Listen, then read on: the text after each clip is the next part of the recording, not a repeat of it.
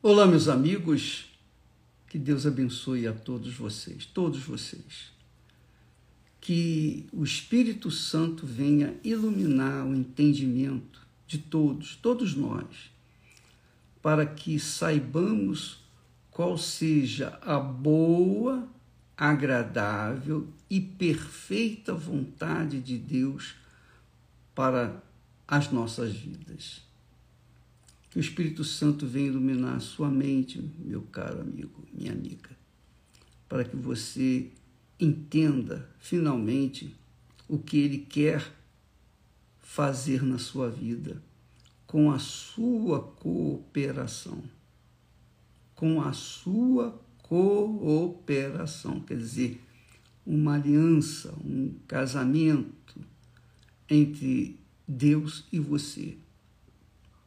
Quando há essa aliança, e, e, o casamento, ou uma aliança, ou uma sociedade, precisa da anuência de ambos, não é? Precisa do, uh, da concordância dos que estão se casando, que estão se aliando, não é verdade? Deus quer se aliar com você. Se você quiser se aliar com Ele, então ele está pronto para fazer isso.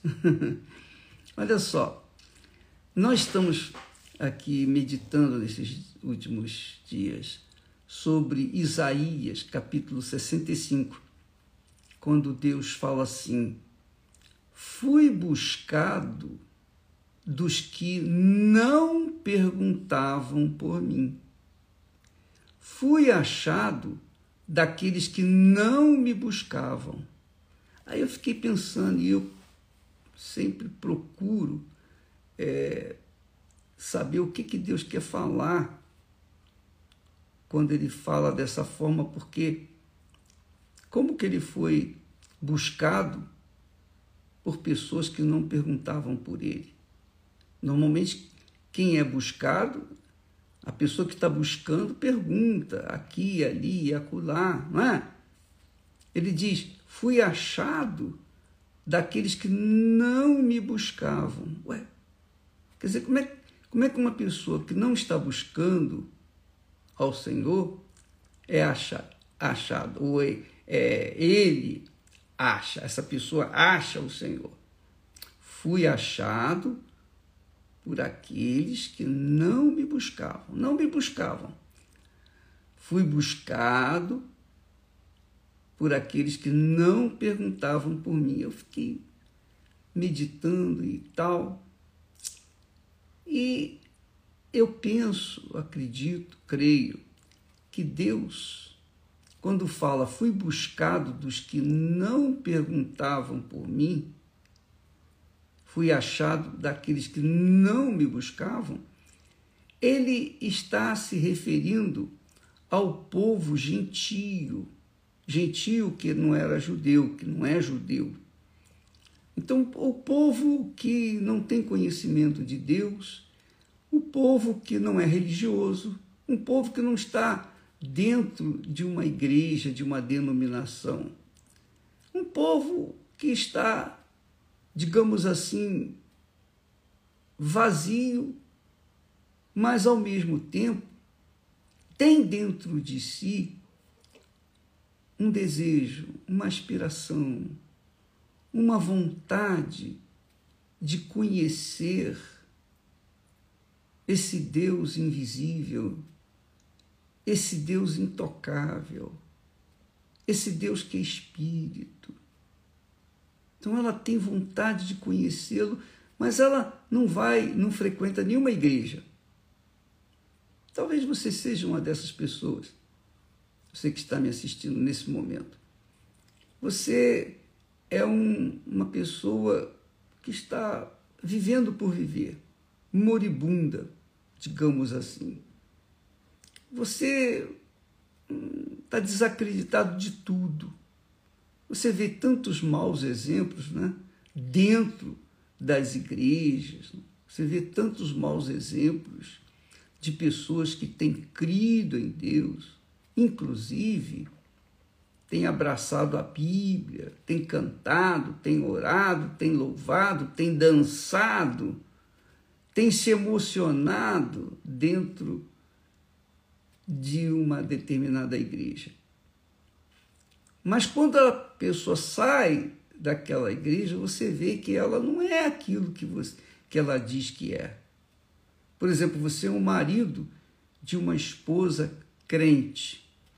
Então você vê a sua esposa indo na igreja, ou você vê o seu marido indo na igreja, mas você é uma mulher que, pelo testemunho dela ou dele, você fala: eu não posso acreditar em Deus dessa forma. Como é que eu vou acreditar em Deus? Minha mulher levanta as mãos lá na igreja, ora, dá ofertas e fala de Jesus para outras pessoas. Meu marido fala de Jesus para outras pessoas. Mas em casa ele é uma tralha, é uma peste. Ele me maltrata, ou ela me maltrata, ela não cuida de mim, ela, enfim.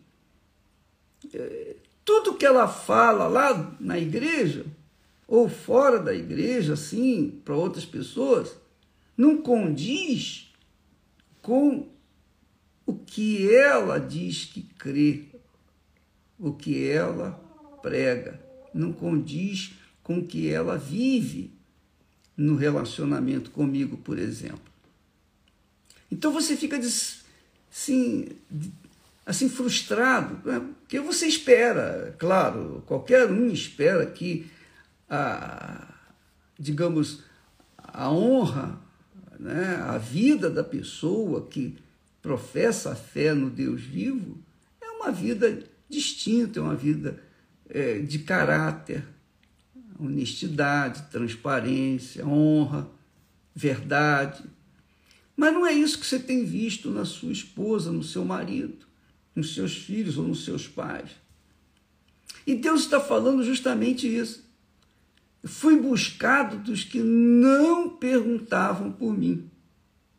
Fui achado da, por aqueles que não me buscavam. Quer dizer, você, como uma pessoa frustrada na sua na, na sua, na sua fé, você não vê o Deus que a pessoa que convive com você fala, prega e anuncia por aí. Então você fica completamente alienado dessa fé. Então você não está buscando a Deus, você não está buscando, você não está procurando por Ele. Mas Deus, Deus, fala na Sua palavra. Uma nação que não, não se chamava do meu nome, a uma nação que não se chamava do meu nome, eu disse: Eis-me aqui. Em outras palavras, em outras, é o que eu entendo é a minha interpretação pessoal. Eu entendo que você que vê o seu ente querido na igreja e tal, e falando de Jesus para outras pessoas, mas quando ela chega, esse ente querido chega na sua casa, no convívio pessoal com você, você não vê Deus na vida dela, você não, não sente o perfume de Jesus, porque eh, a Bíblia fala que nós somos o bom perfume do Senhor Jesus. Quer dizer, se nós, se nós como cristãos não somos o bom perfume do Senhor Jesus, obviamente nós somos o mau cheiro desse mundo. E você não vê isso na pessoa que tem crido, na pessoa que você convive e, e não dá um testemunho de verdade na sua própria vida, na sua no seu dia a dia, na sua conduta pessoal. Mas, em contrapartida, dentro de você há um desejo sincero. Olha, eu não vou nessa igreja porque a, minha mulher fala de Jesus, mas ela não vive aquilo que ela fala. Ela prega Jesus, mas ela não vive aquilo que ela prega. Então, ela é uma pessoa mentirosa então eu não quero, eu não quero nada. Quer dizer, esse, esse tipo de pessoa que não vai a lugar nenhum, não vai à igreja, não vai a religião nenhuma, ela se sente frustrada por ver uma pessoa que frequenta uma igreja, uma determinada religião, mas é até tem um, um, um comportamento até pior do que antes. Mas essa criatura que é frustrada por causa do mau testemunho das outras pessoas, dos seus entes queridos, ela tem um desejo, ela diz para dentro de si, lá no fundo da sua alma, ela diz: se eu pudesse conhecer verdadeiramente o Deus vivo, se, se é que ele existe, né? se é que ele existe, eu queria conhecê-lo. Então você tem essa, essa sede, você tem esse desejo, essa fome. Então Deus está falando com você. Um, há uma nação, quer dizer, há um povo, há uma pessoa que não se chamava do meu nome, mas é sincera, eu concluo. Então ele diz: Eis-me aqui. Eis-me aqui. Quer dizer que Deus está aí. Você que quer ver no seu ente querido que frequenta uma determinada igreja o testemunho de Deus. Essa criatura, ela não vai na igreja com você, mas ela, lá no fundo da sua alma, gostaria de ver o Deus que você tanto fala para ele. Né? Você tanto dá testemunho para outras pessoas. O seu ente querido, o seu marido ou a sua esposa, diz: Puxa, eu queria conhecer esse Deus, mas eu não quero. Eu não quero ter essa vida que ela tem, porque ela fala isso, fala aquilo, que Jesus é isso, que Jesus é a verdade, que Jesus é bom, que Jesus é isso. Mas eu não vejo, ela só fala mentira. Ela fala que tem o Espírito de Deus, que é o Espírito da verdade, mas ela vive com mentira na boca. Como é que eu posso crer nesse Deus? Mas essa sinceridade sua, essa transparência sua, meu caro amigo, é que faz chamar a atenção de Deus. Ele diz, aí ele diz: fui buscado dos que não perguntavam por mim, fui achado daqueles que não me buscavam. Quer dizer, você não buscava Deus, mas lá dentro da sua alma você o queria, o desejava, desejava conhecê-lo. Para você, Deus está falando: eis-me aqui, eis-me aqui, duas vezes. Duas vezes. Ele está insistindo. Ele está insistindo duas vezes: eis-me aqui, eis-me aqui. Ele está aí com você. Ele está aí com você. O Espírito de Deus está aí.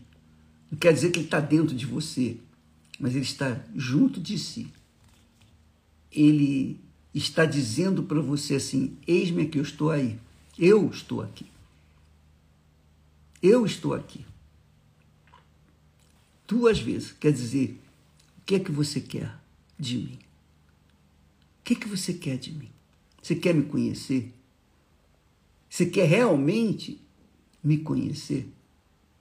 Então estou aqui para me revelar a você. E o que, que eu faço? Você pergunta. O que, que eu tenho que fazer? Você tem que fazer, pega a Bíblia, a palavra de Deus, leia e medite lá em Isaías, capítulo 65. Capítulo 65 que fala que Deus foi achado por um povo que não perguntava por ele. Um povo que não o buscava.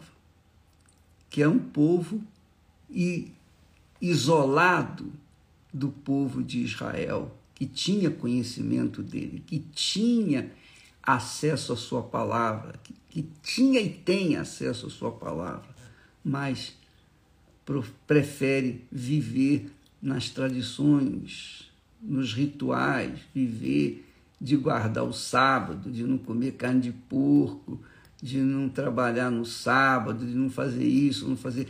Como muitos de muitas igrejas que fazem fazem até sacrifícios, mas o maior sacrifício que Deus quer de cada um de nós é a obediência à sua palavra.